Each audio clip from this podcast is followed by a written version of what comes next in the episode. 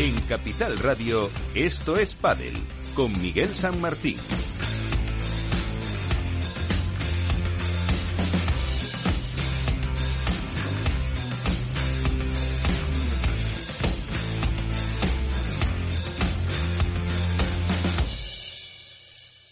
Muy buenas, ¿cómo estamos? Un eh, día más para hablar de pádel y de todo lo que se ha movido alrededor de ese torneo que finalizaba en Chile. Ahora estamos en Paraguay ya dentro de este World Padel Tour 2023 con muchas bajas y con eh, el triunfo que nos dejaba en categoría femenina para la pareja formada por Alejandro Salazar, Gemma y con ese incidente con Claudia Jensen que tuvo que retirarse y todo lo que pasó en la final masculina que eh, se hizo al final un torneo más para Gustapia y el vallisoletano Arturo Coello. Con Félix Franco en la parte técnica, no nos enrollamos más y empezamos.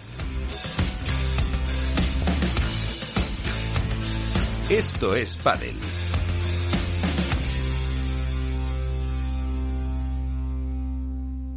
Así viene la actualidad con Contrapared.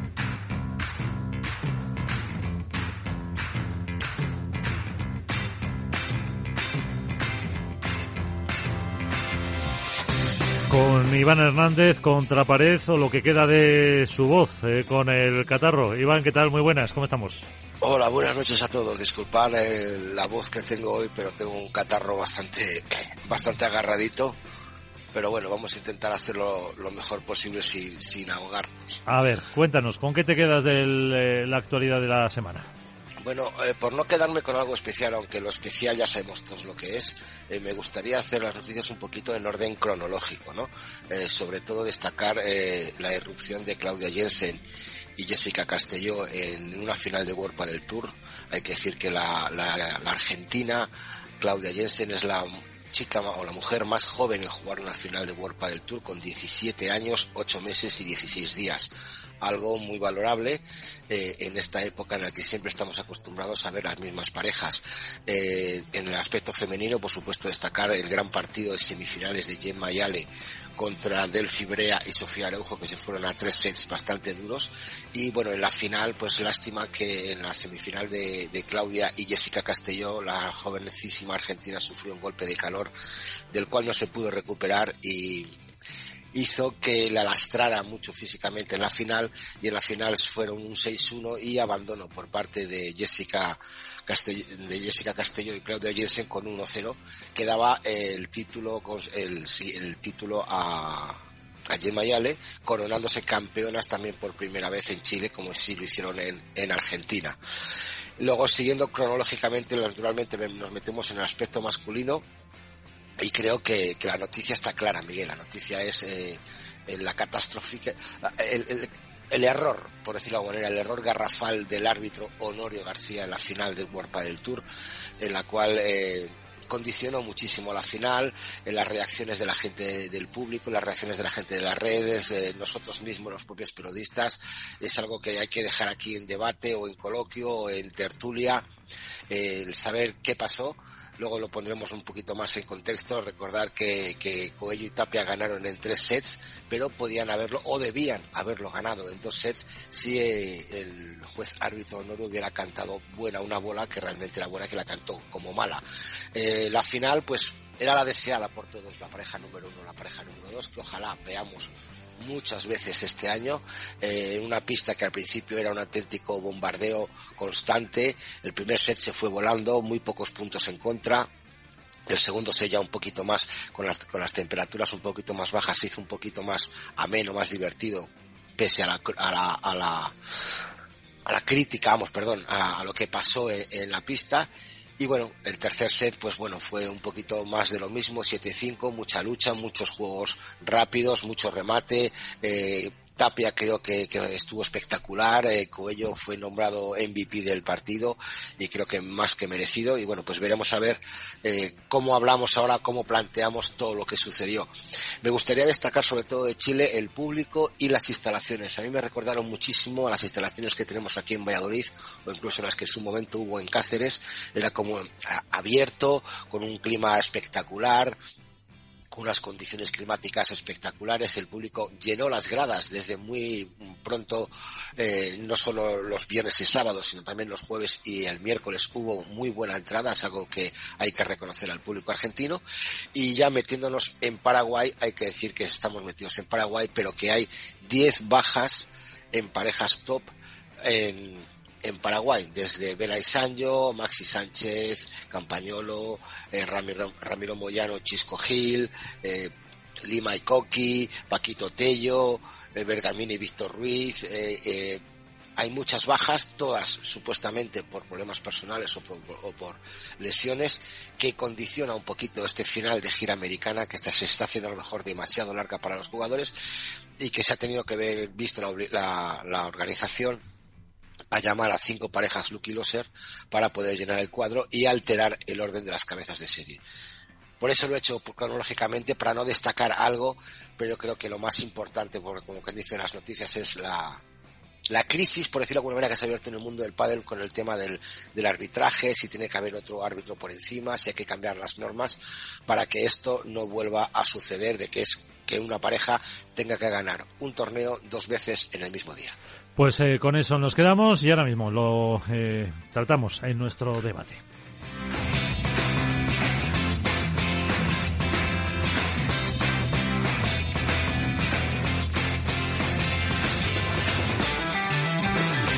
Esto es Padel. En Capital Radio te mantenemos económicamente informado desde que amanece. Son las 7 de la mañana, hora central europea, las 6 de la mañana en Canarias. Aquí comienza Capital, la bolsa y la vida. Haciendo algún break en el camino. Enseguida, hora trading la hora más golfa de los mercados.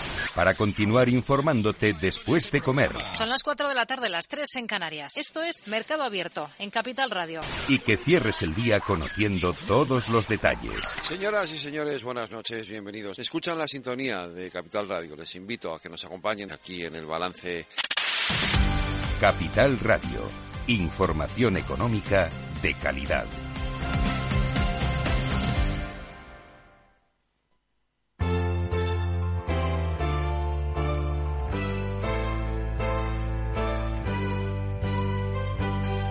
En Esto es comienza el debate.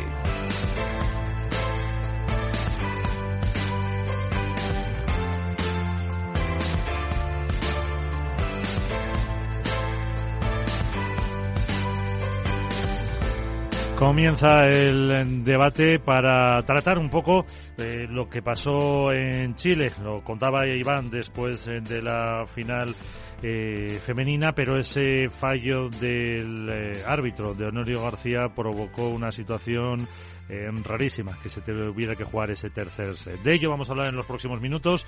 Eh, enseguida espero también tener un invitado que estuvo ahí eh, con Nacho García, Padelazo. ¿Qué tal, eh, Nacho? Eh, también eh, redactor de la sección de Padel del Mundo Deportivo. Muy buenas. Hola, ¿qué tal? Muy buenas. Álvaro López, eh, Padel Spain. ¿Qué tal? Muy buenas. Hola, muy buenas a todos. Y Alberto Bote, también Mundo Deportivo. Alberto, muy buenas. ¿Qué tal, Miguel, compañeros? ¿Cómo estáis?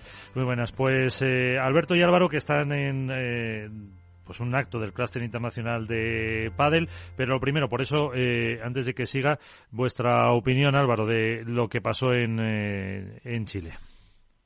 Bueno, a ver, yo creo, eh, me quiero quedar y, y, quiero pensar con que fue un hecho puntual que esperemos no se repita más, pero obviamente es un fallo enorme. Eh, yo no sé si del propio World del Tour, del sistema de arbitraje que tienen, eh, del propio árbitro, eh, y también, en mi opinión, eh, de Ale Galán y Juan Lebrón. O sea, yo creo que, que esto es un error que, que se vio claramente por televisión cuando marcaba 40-30 y ponía punto de, punto de torneo en, en, el vídeo de World del Tour. Luego, durante el punto, se cambió a, a 30-40. Eh, luego los jugadores se abrazaban, eh, Lebron incluso les felicitó por la victoria y, Galán fue el único que se enteró. Eh, el árbitro, no sé por qué motivo eh, dio esa bola mala, no entiendo, bueno, sí entiendo porque por el sistema de arbitraje que tienen, que no se pueda rearbitrar esa jugada, creo que es un grave error. Y luego, sobre todo, yo creo que la imagen de Ale Galán y Juan Lebrón, que entiendo que tienen que, que ellos juegan para ganar siempre, eso es así, pero bueno, la imagen ha quedado muy dañada, en redes sociales les han criticado muchísimo por el hecho de, entiendo que son profesionales y no se pueden dejar ganar, pero creo que en este, en este sentido, de alguna manera, tendrían que haber fallado la siguiente bola y haberle dado eh, el punto definitivo a, a Coello y a Tapia. Creo que, como digo, su imagen no se ha visto muy, muy beneficiada y esperemos que haya cambios de cara al futuro para que esta situación no vuelva a ocurrir y no se vuelva a hablar más de eso que de realmente lo que ocurre dentro de la pista, que es lo importante. Efectivamente. Eh, tu opinión, Alberto, ya la debatimos. Bueno, eh, los hechos son los que son, no son debatibles, hablan por sí solos y como escribía ayer en Mundo Deportivo, en la columna de opinión, yo lo que creo es que es una oportunidad perdida, tanto por los jugadores como por el estamento arbitral, la organización, en este caso de World del Tour, pero podría haberse dado perfectamente en Premier Padel, en la FIB, en A1 Padel, es decir, eh, y también creo que es una oportunidad perdida por todos los que amamos este deporte, que nos estamos quizá dejando arrastrar por la inmediatez, por la urgencia, por un juicio, eh, no sé si prematuro o no, pero desde luego por, por la visceralidad y, y por el poner en la diana a todo aquel que va contra lo que nosotros pensamos.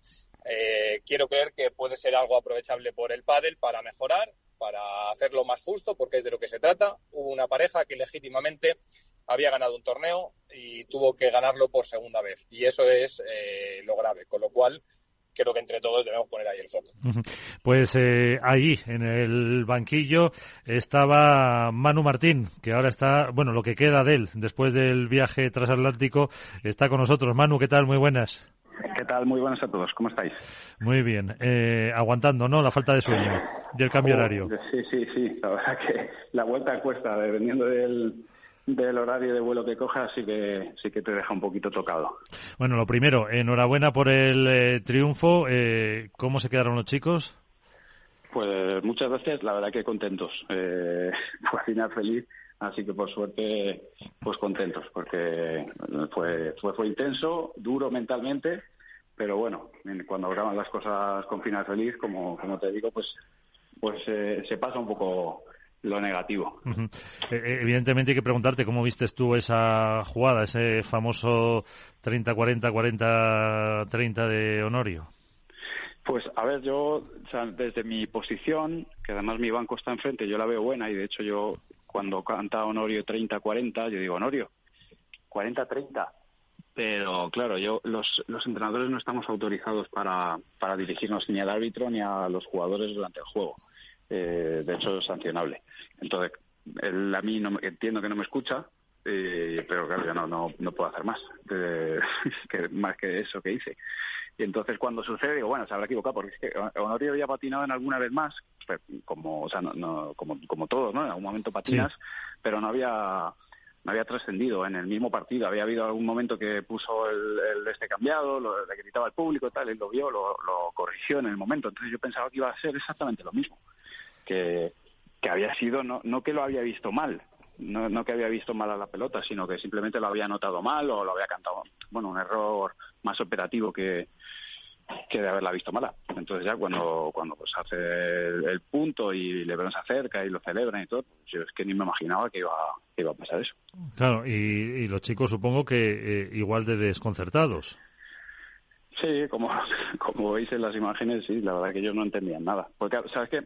Eh, al final esto es algo que lo hemos hablado con, con distintas personas, ¿no? Pero si, si tú en ese momento de foco de, estar para cerrar un torneo como jugador, eh, Honorio canta y un burro volando, es que tampoco miras. O sea, no, tú estás a lo que estás. Se, se sobreentiende que acabas de hacer un punto. O sea, es algo tan, tan obvio para todos que, o sea, que es verdad que la pelota va cerca de la pared, pero no es tan apurada como para decir, ostras, ha sido. O sea, por Sí, lo menos sí, desde- de- no- para nosotros que estábamos a pie de pista no se vio, quizá en función del ángulo de la cámara, te puede parecer más apurada, pero por lo menos de donde yo estaba sentado es que no había duda ninguna. Entonces era como algo tan obvio que te dice Honorio 40, 30, 30, 40 y no, creo que ni te, ni te fijas, ¿no? En Lo, lo, como estás a otra cosa.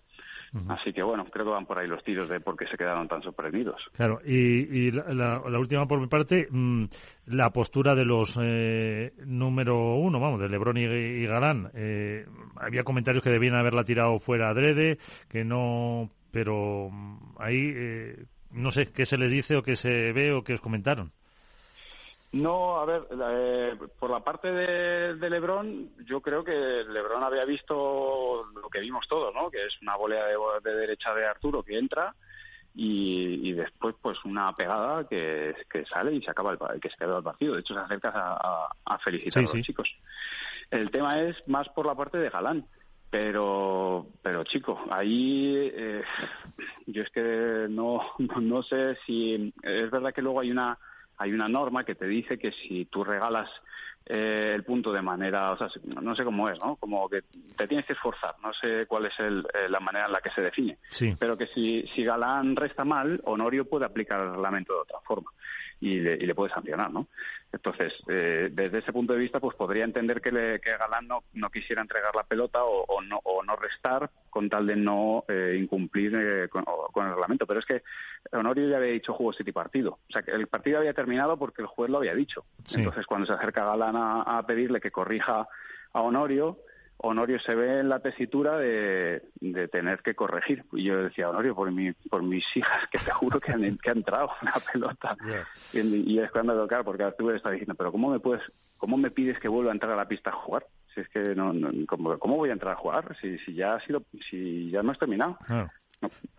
Entonces, bueno, Luego os dijo algo, aparte que se o no tuvisteis Sí, sí, sí, luego al, terminar el partido nos pidió nos pidieron dos dos tanto tanto Lebron como Galán pidieron disculpas por la situación y, bueno todo es verdad que todo de alguna manera se relativiza con la victoria si es que ganar sana muchas cosas obviamente no si hubiera sido al revés la verdad que probablemente no, no te no te llena no el, por más que, que sea una disculpa que pudiera ser incluso sentida pero claro cuando tú sientes que, eh, que todos sabemos eh, cuando, son muchos años jugando al pádel y tú sabes cuándo te mereces una cosa y cuando no, ¿no? Y cuando tú crees o sientes perfectamente que mereces eh, algo, pues cuando no te lo dan, pues obviamente te sientes frustrado. Y en ese momento yo creo que todos los que estábamos allí presentes físicamente, porque se ve de otra manera, veíamos claramente que el partido había terminado. Eh, rápido, si queréis alguna duda, Nacho, eh, para, para Manu, que, lo hemos secuestrado unos minutos. Sí, Manu, yo quería preguntarte una cosa. Verás, eh, a mí me ha sorprendido de toda esta situación, me ha sorprendido cómo ha sido capaz de tapar lo que yo entiendo que es más relevante de todo lo que ocurrió allí. Y es la capacidad de reponerse que mostraron tus dos jugadores a una situación que prácticamente hubiera tumbado a cualquiera. Eh, tus dos jugadores, tu pareja, eh, mm, fuera evidentemente del ámbito profesional, parece que comenzaron la temporada bajo sospecha, se hablaba de que si uno no iba a asumir el liderazgo, de que eran muy jóvenes, en fin, ya sabes todos los tipos de comentarios y juicios que se hacen siempre antes de empezar a botar la pelota. Y sin embargo, poco a poco se están encargando de desterrar todo ese tipo de ideas preconcebidas. Pero es que en la final de Chile, con la situación tan excepcional que se vivió, además de demostrarnos que juegan una barbaridad y que están para pelearle el número uno a cualquiera, nos mostraron un comportamiento y una eh, fortaleza mental que yo creo que ninguno de los que vemos desde fuera esperábamos que ocurriera así. Eh, desde luego tú tuviste parte que ver en ello por el trabajo de gestión emocional que hiciste con ellos, pero eh, no sé, ¿no te da rabia que de alguna manera eso haya quedado como en un segundo plano cuando, en mi opinión, debería ser lo que ocupase el centro de la escena? A ver, yo no siento que hayan quedado en un segundo plano, ¿eh? ni mucho menos. Por, por lo menos así es como lo siento yo, como por, por, los mensajes de la, de la gente. Que lo que vende titulares a día de hoy en los medios de comunicación es la tangana, es el error arbitral. De hecho, el título es el error arbitral, papá, No es lo que hacen Coello Tapia, ¿no?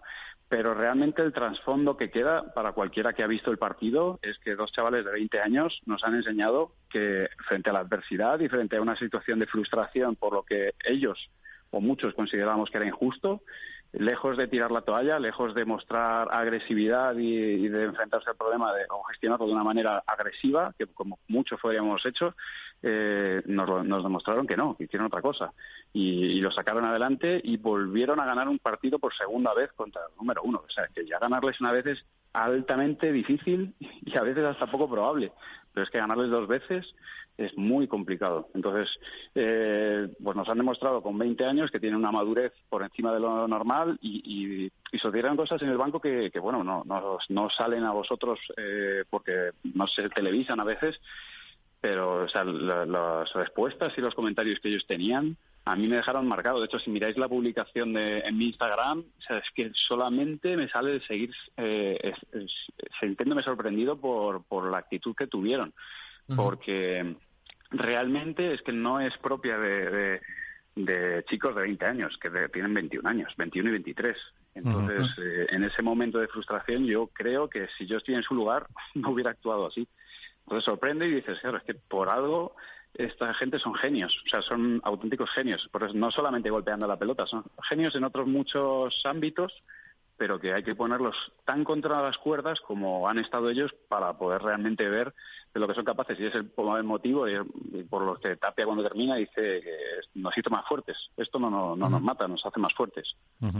Eh, está con nosotros también, se acaba de incorporar Isaías eh, Blayota eh, del diario Olé desde Argentina. Isaías, ¿qué tal? muy buenas. ¿Qué tal, compañeros? Muy, buenas. Manuaciones por, por este título. Eh, ahora, ahora te dejo, eh, Iván, una cuestión para Manu eh, y luego ya Isaías. Estaba, quería preguntar algo a Alberto. Le dejo mi. Ah, Alberto, sí, es verdad, perdón. Que estamos ocupados. Es verdad, Alberto. Alberto Botea. Gracias, Iván. Lo, primero. bueno, lo primero, felicitar a Manu, evidentemente, por el título y más especialmente por la reflexión que acaba, que acaba de hacer porque sí que es verdad que creo que entre todos, medios incluidos, y yo me incluyo entre los medios, hemos puesto el foco en algo que es muy evidente, que es el error arbitral y que todos sabemos que nos genera tráfico y que es llamativo porque es una situación anómala. Y creo que es muy sana la reflexión que ha hecho y que quizá tendríamos que hacer todos autocrítica porque realmente lo, llamativo deportivamente es como dos chicos de poco más de 20 años son capaces de, imponerse a los número uno y a una situación que, como decía Nacho, se hubiera llevado a cualquiera por delante. Así que eh, por mi parte, gracias Manu. Alberto, ¿alguna cuestión para Manu también?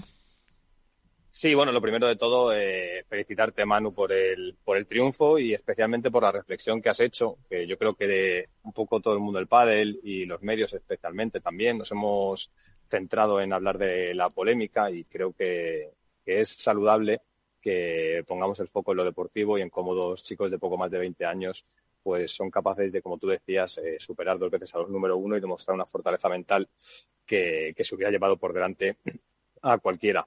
Entonces, bueno, enhorabuena por el título y enhorabuena por, por esa reflexión que creo que, es muy, muy sana para, para todos. Y luego la pregunta eh, va un poco en la línea de esto mismo y es, dada la, la gestión que fueron capaces de llevar tanto Arturo como Agustín en una situación muy compleja y que a esa edad podría haberles hecho desenfocarse. Eh, ¿Cómo ha sido su gestión post final de todo lo, de todo lo acontecido? Es decir, eh, ¿se han reenfocado en celebrar, en disfrutar? No sé, me gustaría conocer un poco precisamente si lo que vimos en pista se trasladó también fuera de pista posteriori. Pues nada, lo primero, muchas gracias Alberto. Y, sí, y de hecho, yo como entrenador intenté hacer lo, mejor que podía, tratando de quitarles lo que había pasado de, su foco y, quitarle hierro al asunto y volverlos a enfocar y motivarles, pero bueno, no, no, sé realmente dónde he escuchado esta frase, pero que básicamente que tú no puedes motivar a nadie. La, una persona se tiene que motivar, eso es, algo intrínseco, por mucho que tú quieras. Si tu jugador no se motiva, la de veces que hemos perdido partidos por más que nuestro entrenador nos ha dicho lo que tenemos que hacer o lo que deberíamos hacer y, eso depende de nosotros. Los chicos se motivaron, ellos pasaron página y terminaron el partido y estaban tan felices. O sea, eh, hablamos de lo que había pasado, pero en ningún momento se lo llevaron más allá, ni a lo personal. O sea, lo que visteis es lo que fue. Y creo que si fueron capaces de gestionarlo como lo hicieron es porque realmente sintieron que pasaron páginas. De hecho, sí que sale en, el directo que hay un momento que me dice Arturo, a mí ya se me ha olvidado. Y, es que se le había olvidado de verdad. No, no, no, es que lo hubiera olvidado, ¿no? Pero que, había sido capaz de sobreponerse y decir, bueno, pues, eh, pues toca trabajar otra vez.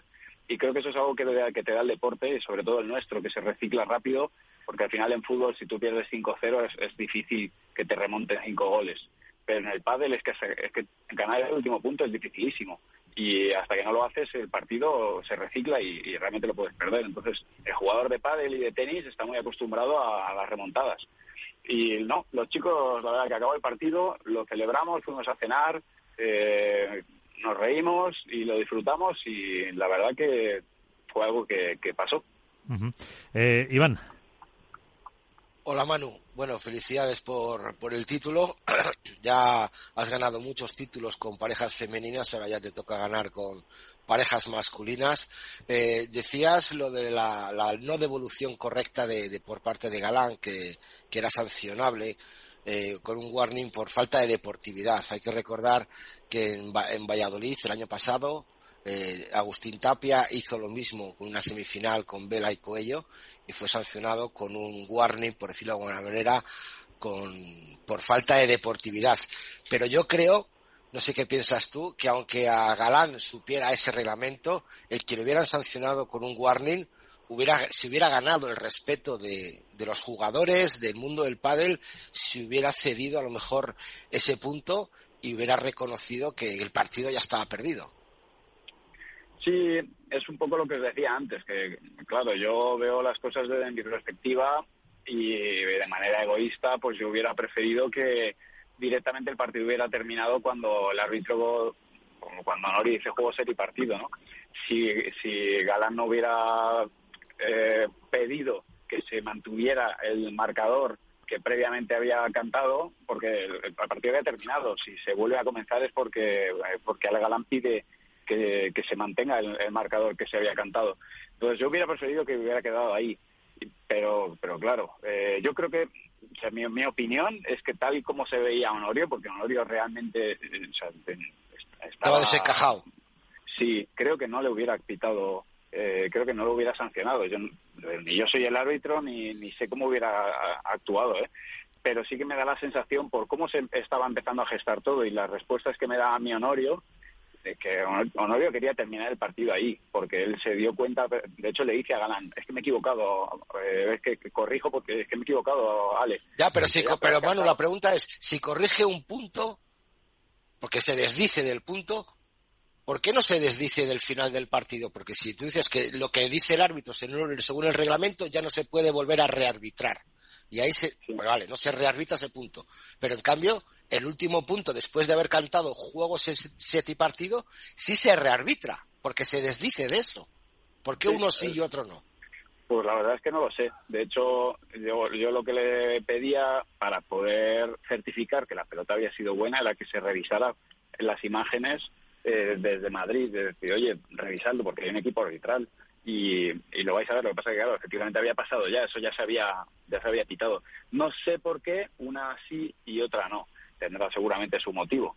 Pero, pero bueno, es verdad que, oye, como te digo, yo a mí que me convenía como parte del equipo, pues obviamente me convenía acabar el partido ahí y no volver a, a, la pista porque es que son Lebron y Galán, son la pareja número uno, son buenísimos y ya vimos que además eh, que empezaron a jugar incluso mejor, ¿no? Y, que son peligrosísimos, no, no hay manera de ganarlos si, si se ponen así.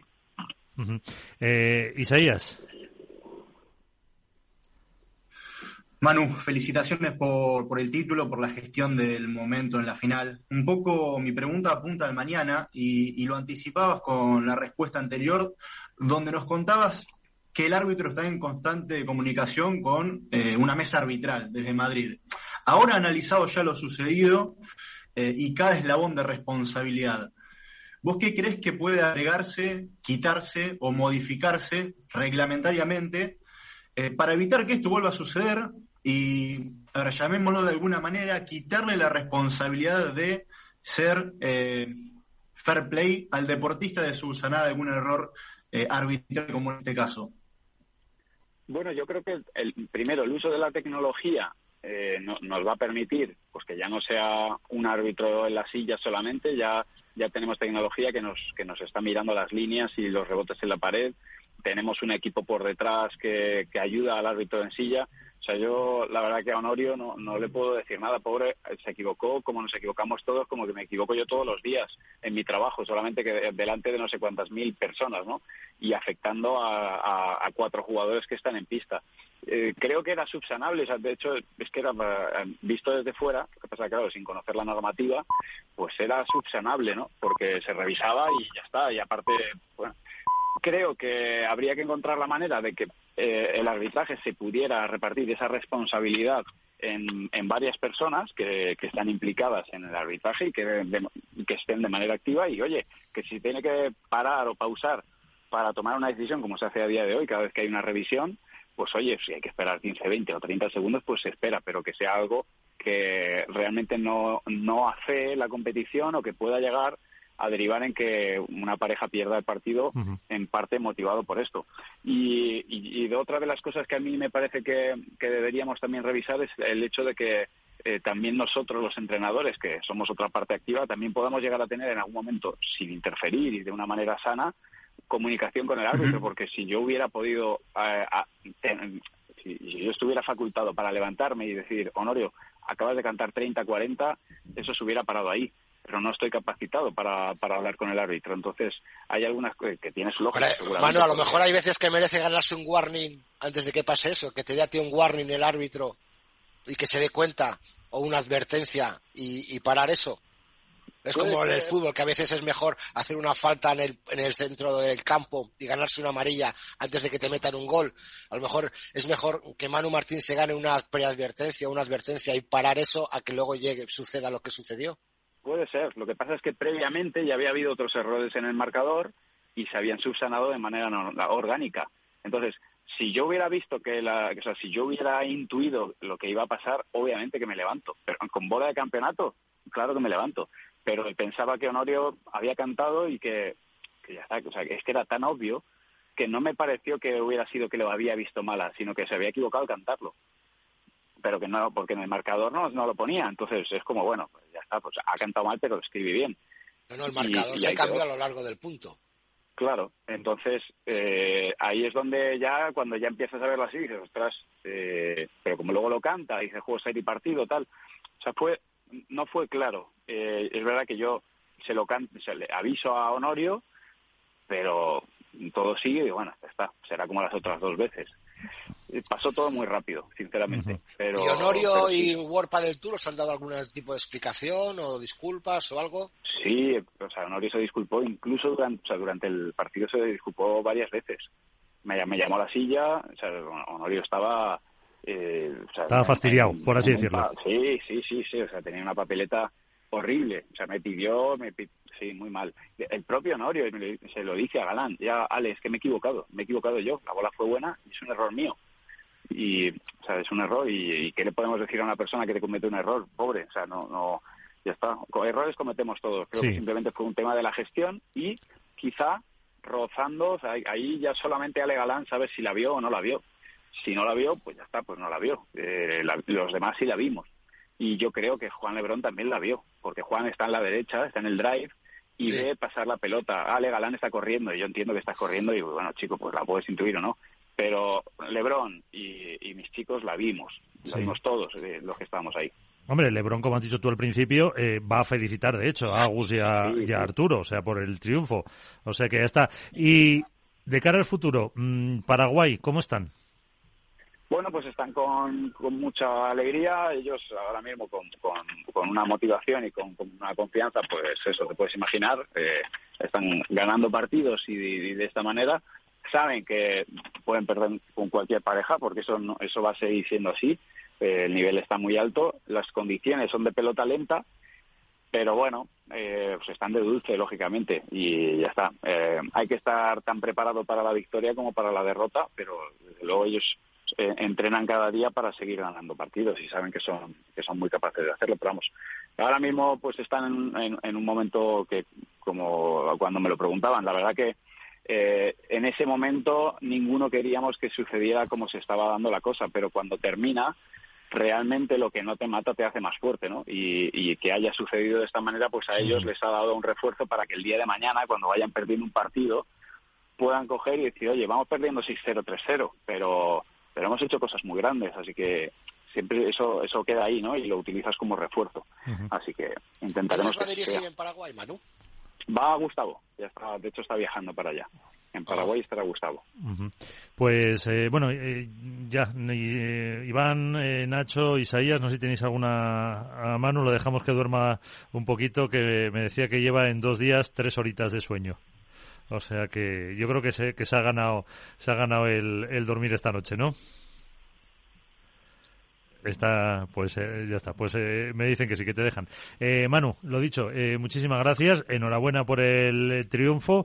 En Reus te vemos, en, en Reus es la siguiente, ¿no? Eh, Sí, sí, sí. Te sí. vemos en el Reus banquillo a ti. estaremos- Estaremos por allí con, con los equipos, así que a ver qué tal se nos da. Sí, sí, sí, ahí estaremos. Seguro que bien. Muchísimas gracias.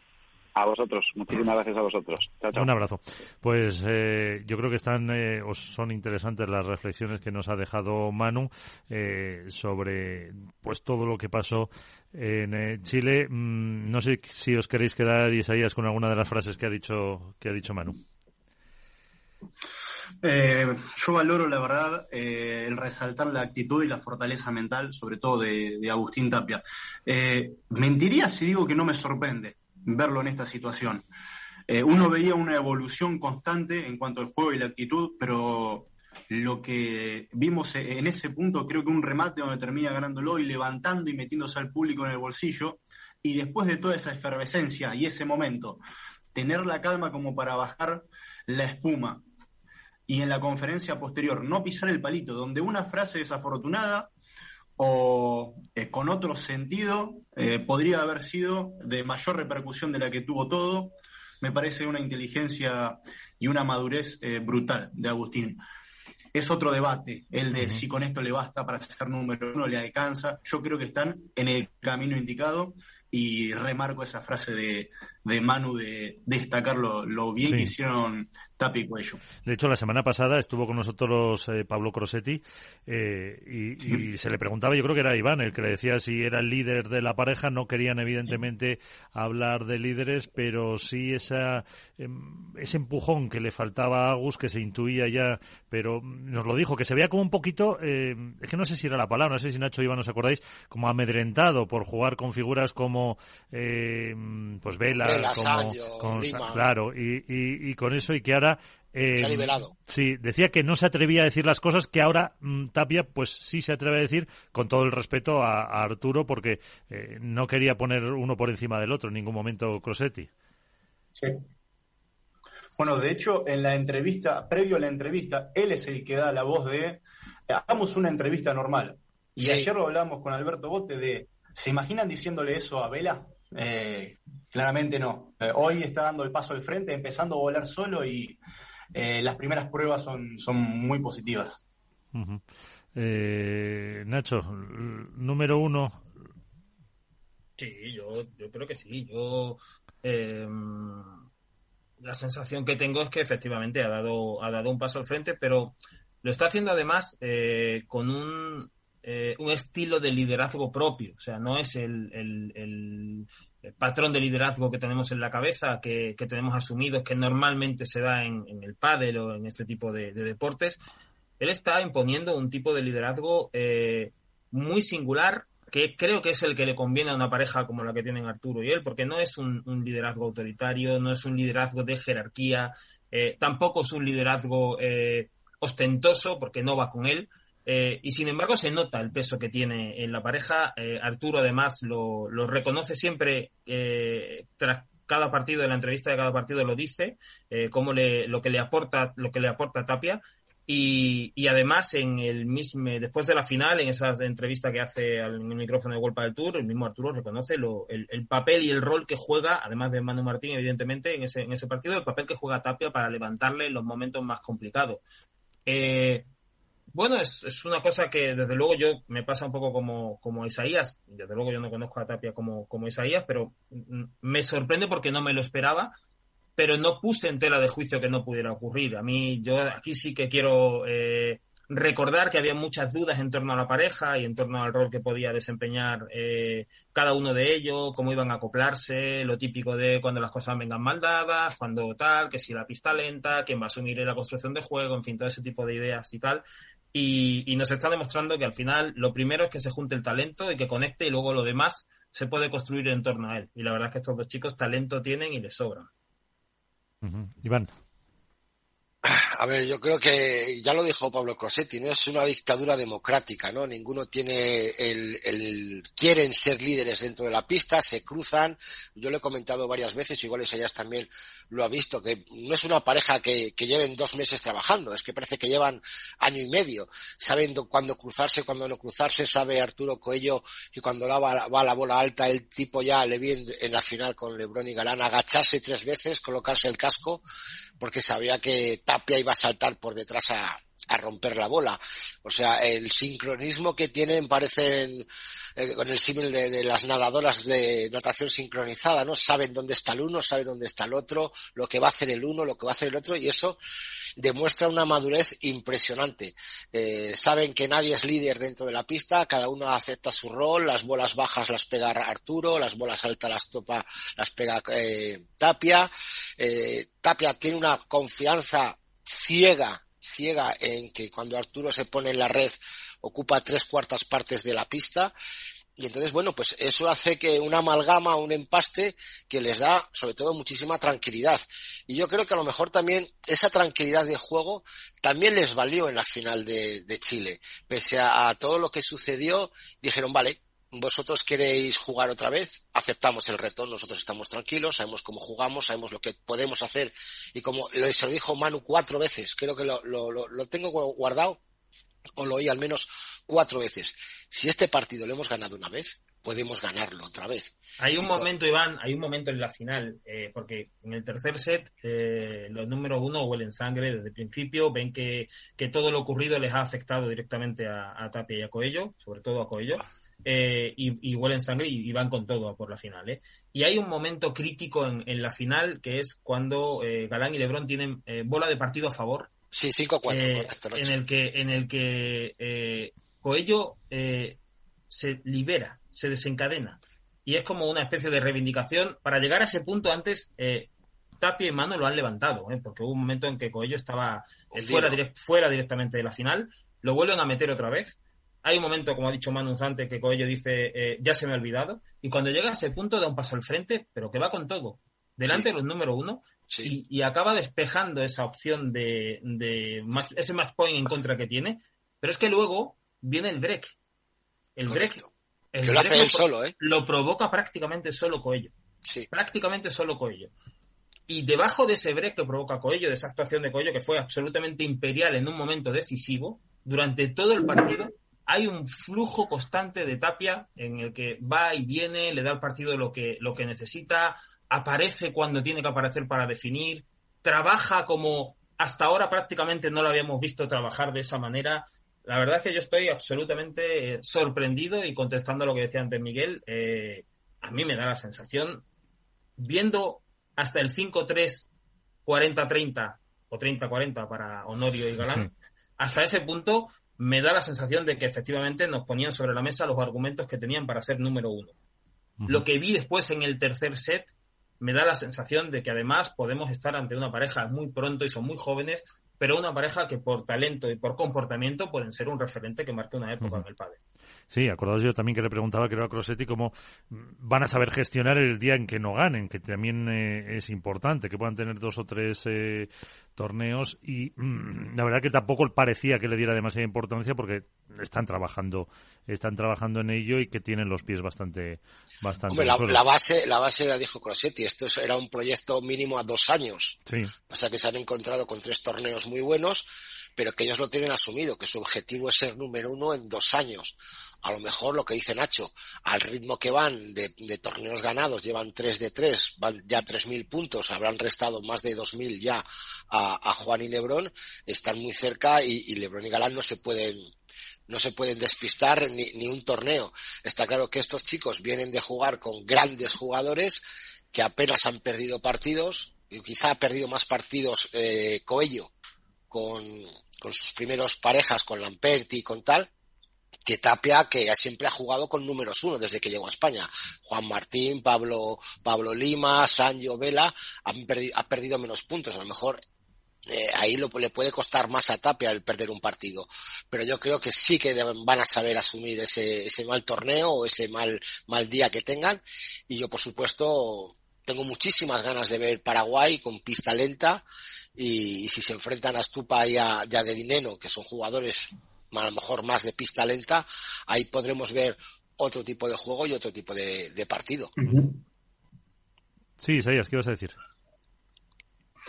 Eh, yo eh, realmente, primero, más allá de la sorpresa de los resultados de, Tapia y Arturo, que uno por las características imaginaba que el comienzo iba a ser muy bueno, porque de hecho al no tener vacaciones, al empezar el lunes siguiente al Master Finals de Barcelona a entrenar y a agarrar el resto de las parejas como en un estado de construcción, eh, sumado a las condiciones de pista que en Medio Oriente y acá en, la gira sudamericana en su mayoría son de, canchas rápidas, eh, era un poco previsible que tengan buenos resultados, no tantos, no tres títulos y de esta manera ganándole dos veces a los número uno. Pero aún así, yo remarco lo que decía Alberto de que para mí esta es una pareja pensada para después del kilómetro 21 de esta maratón, después de julio. Eh, ahí es donde puede llegar a empezar la incertidumbre. Y algunos me dirán, sí, en algún momento van a perder y es lógico porque es el pádel y funciona así. Pero todavía sigo viendo como retadores al número uno por madurez, por momento y por el recorrido que han tenido hasta acá, de haberlo intentado antes y haber estado tan cerca, sobre todo a Martín Dineno y a Franco Stupactuk. Eh, sí, tenemos una ventanita de la temporada. Eh, no ha pasado ni el 10%. Y esto es eh, realmente eterno. Perfecto. Mm, si no hacemos o dejamos este punto, si os parece, antes de hablar también un apunte de las chicas, las nuevas parejas.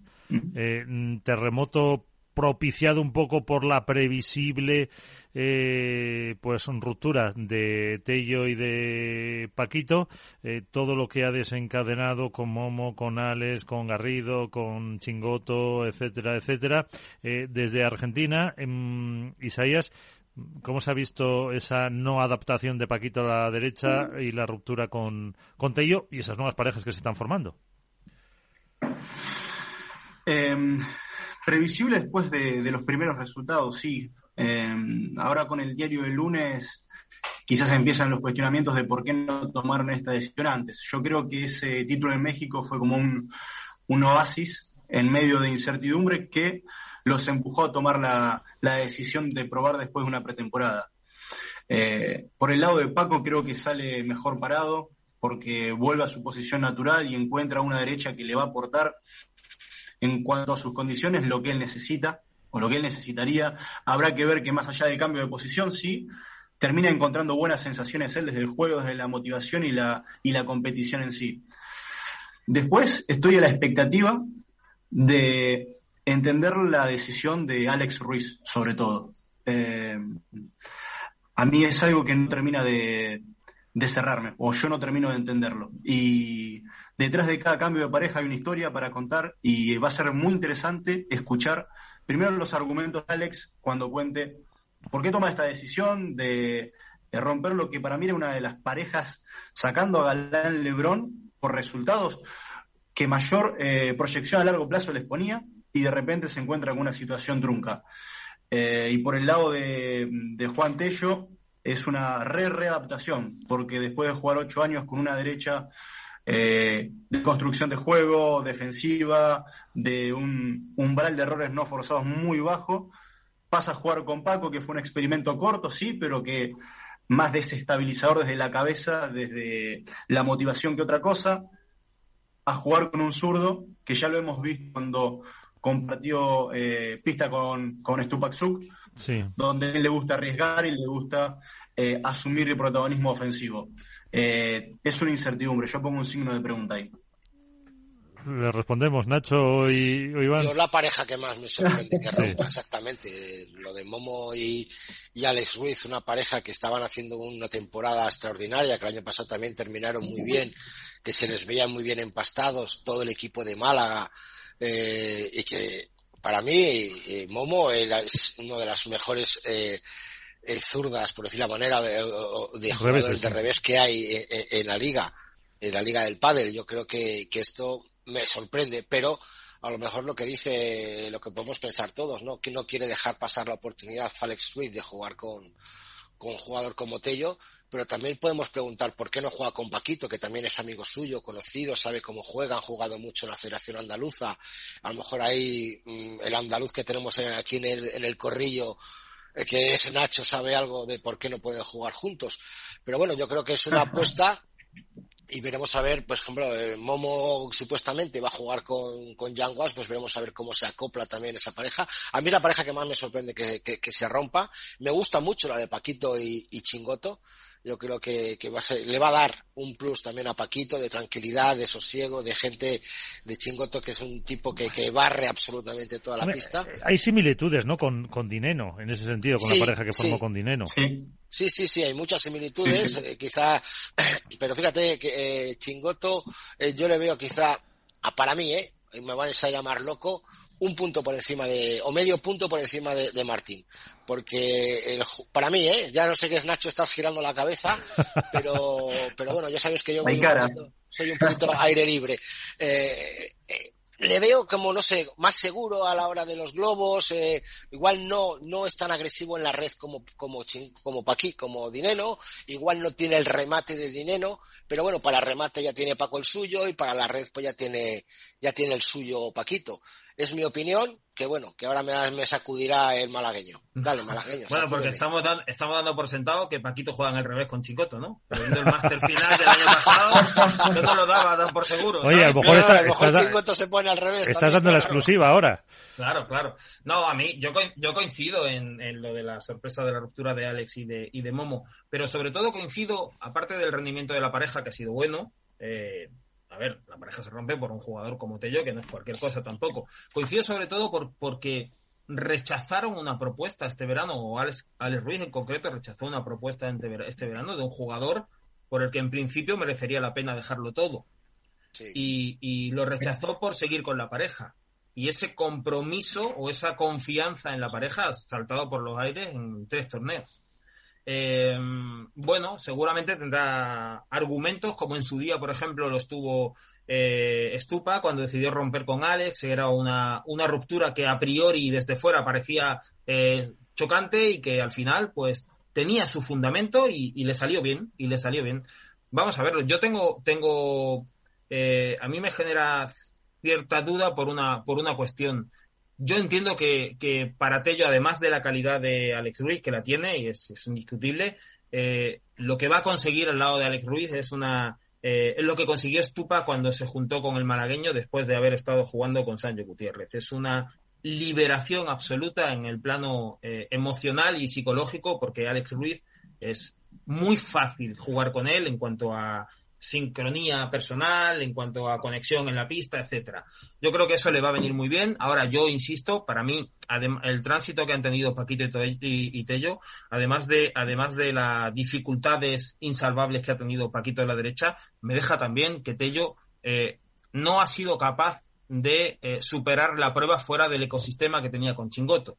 Eh, yo creo que Tello buscaba debía o requería la, la, pareja que diera un paso al frente, que ocupase el espacio que le correspondía. Yo creo que por eso lo llamó Paquito también.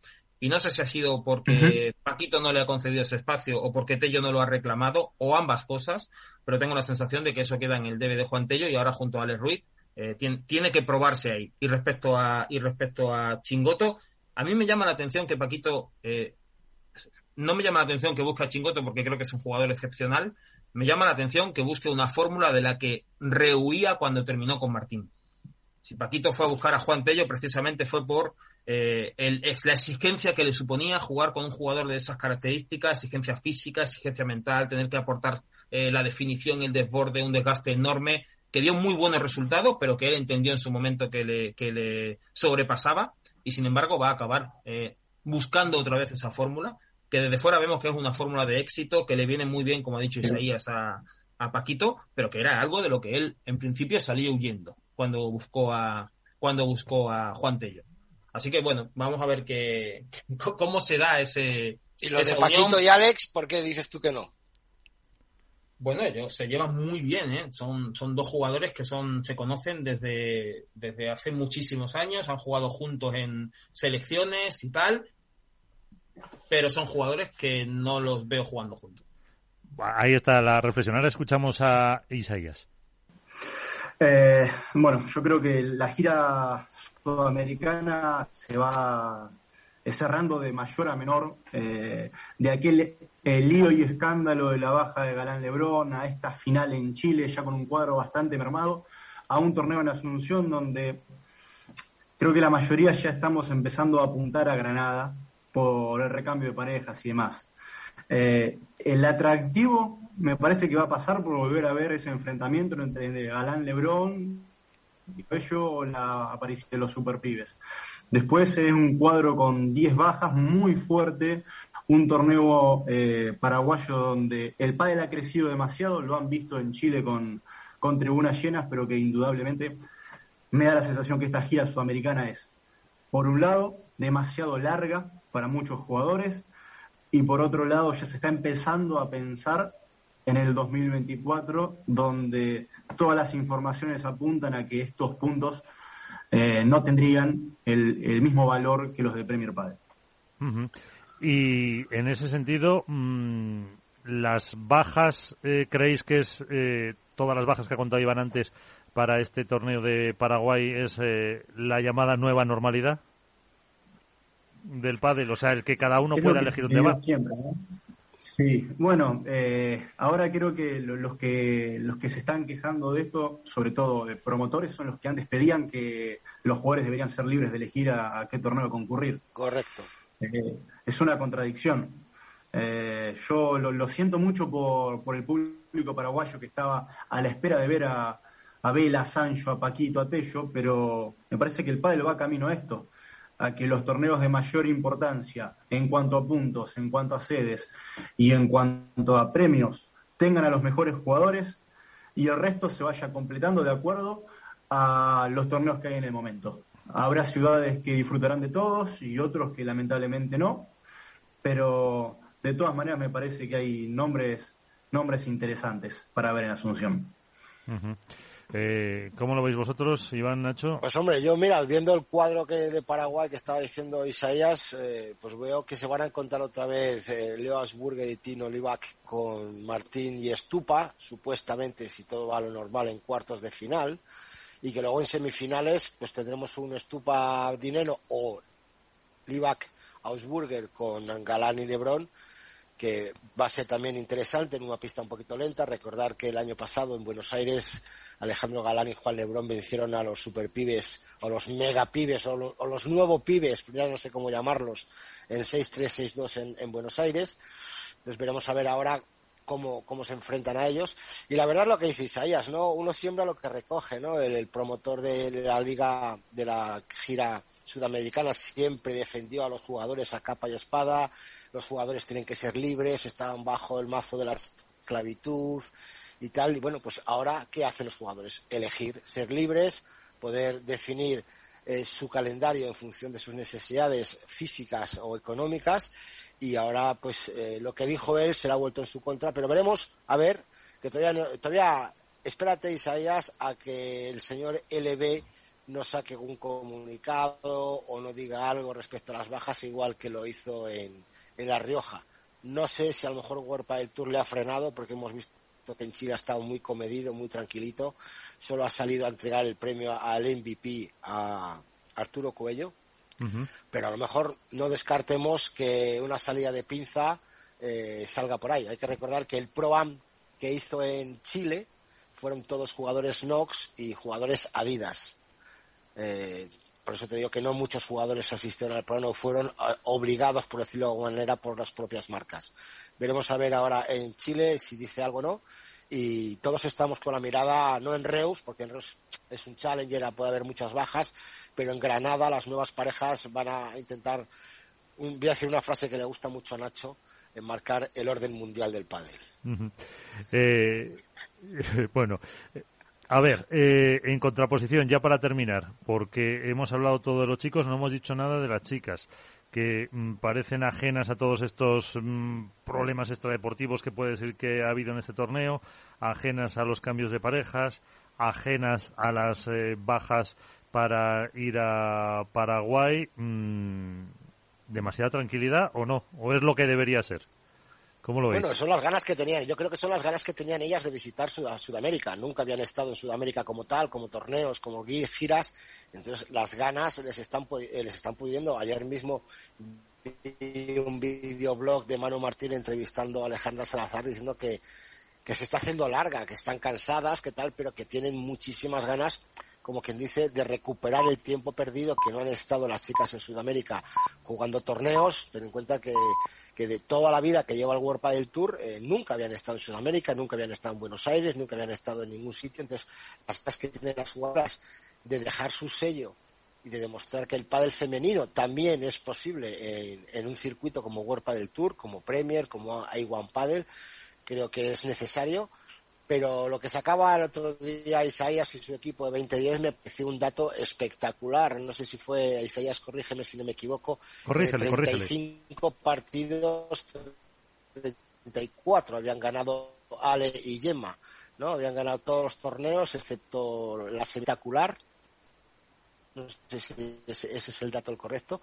Están todavía un peldaño por encima. Me encanta la evolución de Martita y Bea eh, que están ahí a puntito de, caramelo y sobre todo la, la, irrupción de, de, Claudia Jensen, que es un aire fresco para no ver siempre las mismas caras en las finales. ¿Y Isaías? Eh, a ver, por mi parte también, yo remarco todo lo que, lo que viene diciendo Iván. Eh, destaco de Chile la, la confirmación de todo lo que empezamos a suponer de esta, este crecimiento abrumador que está teniendo Claudia Jensen, donde ya con 16 años eh, intuía de ratitos, el año pasado fue mucho más constante su, su nivel y este año arrancó eh, avasallando, cayendo en semifinales de, de Abu Dhabi y haciendo acá su primera final, una final a la cual todavía no pudo competir, pero eh, por cuestiones creo yo, de, físico, de lastre, de lo que ha significado todo. También destaco la buena actuación que ha tenido Delphi Brea. Para mí el partido de torneo sacando ese, ese tema puntual de la final masculina fue la semifinal de, de Delphi y Sofía Araujo contra Gemma y Alejandra, que siguen ratificando porque son las número uno. Y me quedé con ganas de ver un poquito más de, de las gemelas, con ganas de ver un poquito más de Ari y Paula. Eh, te digo, hay tantas parejas buenas que en definitiva alguna va a terminar cayendo, pero yo no sé si ya me puedo empezar a anticipar para los pronósticos de Asunción. Venga. Pero va mi asterisco y creo que en Asunción van a terminar festejando Bea y Martita yéndose victoriosas de, la gira sudamericana. No es fácil, ¿eh? Porque Gemma y Ale están monopolizando todo, pero eh, vamos a, a poner una fichita ahí. Mira, se te ha adelantado Nacho, aunque a Nacho no le gusta poner a, a, sus chicas. Pero bueno, eh, con eso ya. ¿Y en chicos ya, Isaías? Eh, y en chicos yo voy con Estupa y con Martín. ¿No habías dicho antes Lisandro Borges? no. No, no entró en cuadro. No entró en cuadro. Bueno, igual tenemos. Eso te iba a decir una Wilcar ahora. Eso, eh, iba, de pareja con, con Iván, por cierto. Eh, bueno, pues si no tenéis ningún apunte de, las chicas, ya ha abierto eh, la porra los pronósticos Isaías. Eh, ¿Con qué os quedáis? Mira, yo tengo apuntadas las de Alberto. Las de Alberto está claro que son Juan Galán, Yale y Gemma, para que lo apunte, lo tengo apuntado aquí. Álvaro de Padre Spain, apuntado por Leo Asburger y Tino Livac. Ah. Y por las chicas Lucía Sainz y Aranza Osoro. Yo voy a apuntar en chicos a Tapia Coello y en chicas a Sofía y Delfibrea. Bueno. Bien. Y ahí les lo dejo a Nacho. A ver, Bueno, yo me, me, quedo con Ari y con Paula. Yo, por cierto, sí tengo que decir dos cosas de las chicas. La primera, que Delphi, eh, la actuación de Delphi fue estelar. Sí. Es, eh, es para mí, ha sido eh, la actuación del torneo. Las semifinales esas, para mí fue la actuación del torneo. y si ese es el nivel de Delphi de esta temporada y le acompaña Sofía, tenemos a una pareja que puede no sé si aspirar al número uno, pero de luego sí va, sí va a pelear por estar arriba, por disputar los títulos. No sé si viste cierta precipitación, Nacho, perdona, con Sofía. Eh, en algunos remates que intentaba hacer, eh, un juego que lo perdió, de los cuatro, tuvo cuatro fallos seguidos. A mí me parece que, que Delphi y Sofía son una pareja que evidentemente han mezclado bien, ¿no? Hemos visto el resultado que han hecho, pero juegan a cosas, a, cosas diferentes y, a mí a título individual la actuación de Delphi me, me fascinó, la verdad, y creo que, no sé, me da la sensación, me da la sensación de que si ese es el nivel, no sé si van a terminar juntas, ¿eh? No, no descarto una llamada de alguna pareja de arriba. Y el otro apunte que quería hacer de, el otro punto que quería hacer de, del pádel femenino es que me sorprendió mucho la tensión que se vivió en el banco de Alejandra Salazar y de Jen Madriay durante eh, el campeonato, eh, durante buena parte de la semifinal. Lo gestionaron bien, pero hubo momentos en el que el fuego era, era demasiado amenazador para sacar adelante el partido. Eh, no sé, quiero ver, quiero ver más de la pareja. Tuvieron un buen resultado, pero quiero ver más de la pareja porque ahí me pareció que iba algo más allá de un simple calentón puntual. Bueno, ahí que... chicos, ¿a quién apuntas? Y de chicos. En, en, chicos, no tengo más remedio que apuntar a los tricampeones. Ah, eh, a, ver, no, si estoy pensando a ver lo que me habéis dejado a mí.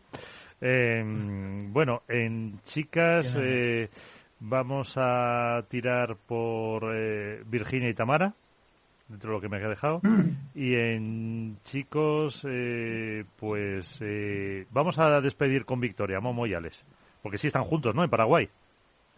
A mí lo, lo esto de tener la llamada con Zoom, cuando has dicho, Nacho, lo de mm, eh, Delphi que podría recibir una llamada, la sonrisa de Isaías ha sido muy significativa. algo sabe, algo sabe Isaías y se lo calla. No, señor. Sí, sí, algo sabe y se lo calla. Algo saben y se lo callan. y, se lo calla. igual se ha reído porque lo he dicho en condicional, ¿sabes? Y no era el, no era el tiempo verbal adecuado. Sí, sí, sí. O ha recibido ya, ¿no? No, no, no, realmente. Eh, yo, yo pienso igualmente como Nacho. ¿eh? A mí me parece que Delphi tiró de la pareja en buena parte con Tamara, a pesar de las lesiones, y ahora con Sofi también. Y no, no me parecería para nada descabellado. Pero a día de hoy, al menos por lo que yo sé, todavía no, no ha sucedido nada. Nadie ha movido ficha en cuanto a el cuadro femenino. Pues eh, Isaías Blayota, Diario Olé y 2010 también, eh, Nacho García, Padelazo y Mundo Deportivo, eh, Iván Hernández Contrapared. Muchísimas gracias por estar con nosotros una semana más. de verdad, un placer compartir con vosotros y aprender un poquito de los que más saben. Muchas gracias y hasta el próximo programa. Hasta el martes, chicos. Un placer. Adiós. Gracias. chao. chao.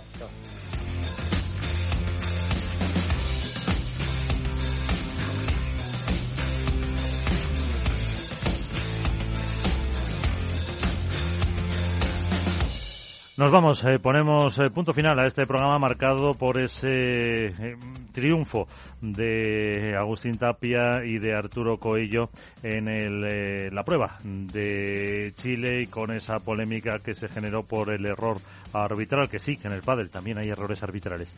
y con el protagonista, el que estaba en el banquillo, con Manu Martín, hemos hablado ampliamente y después hemos analizado el resto de la actualidad con nuestros contertulios y con especial presencia de Isaías Blayota del diario Le desde Buenos Aires. Con Félix Franco y Juan de Cañadas en la parte técnica. Nos vamos. Sean felices, jueguen mucho y cuídense. Adiós.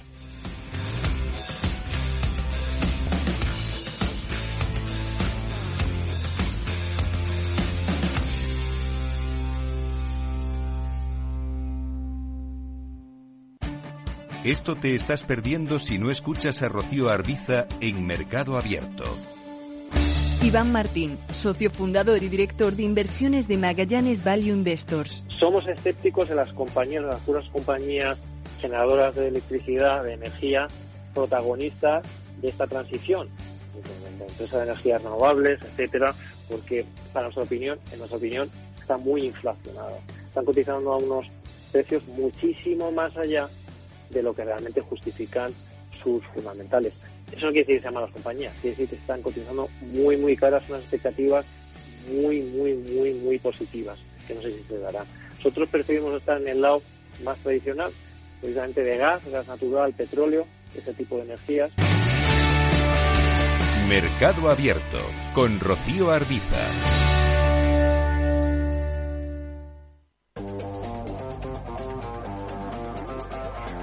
Hoy estás aquí y mañana En cualquier parte. llega a Capital Radio el primer programa sobre el metaverso de la radio. Todos los lunes a las dos y media de la tarde nos desplazamos por las ondas a diferentes universos con Selena Niezbala y el equipo de la Frontera VR.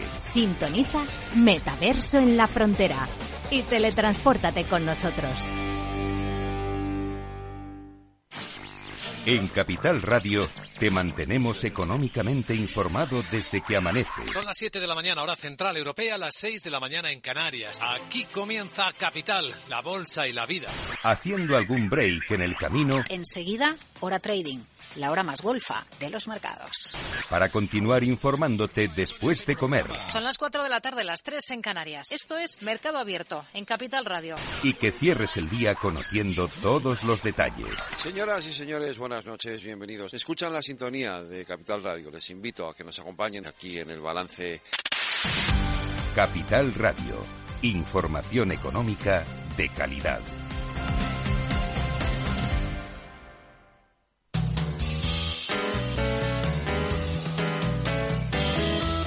Capital Radio, música y mercados.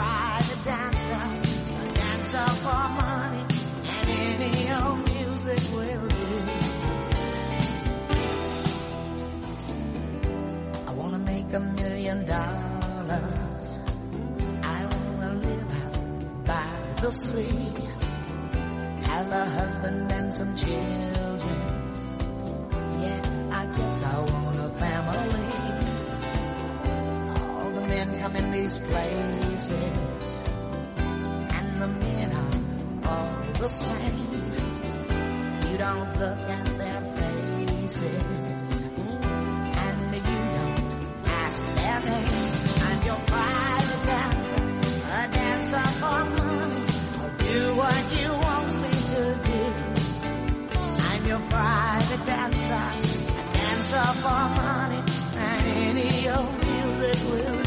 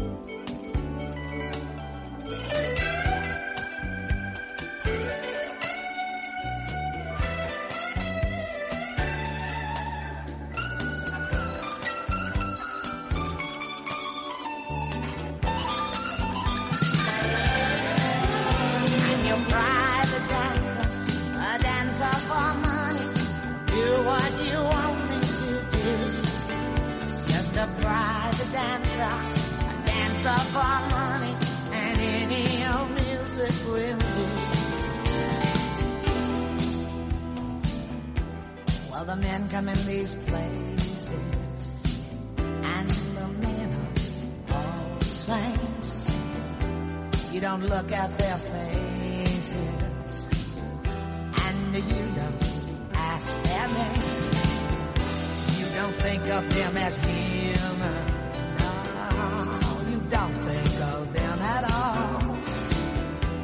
your mind on the money, keeping your eyes on the wall, and your private dancer, a dancer for money. I'll do what you want me to do.